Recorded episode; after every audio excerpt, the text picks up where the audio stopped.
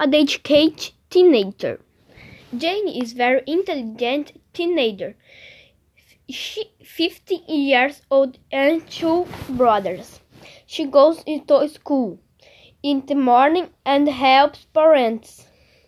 In the afternoon, in at the evening, she studies English. Her brothers don't like to study, but they wait out their parents to. Jane wants to be a doctor.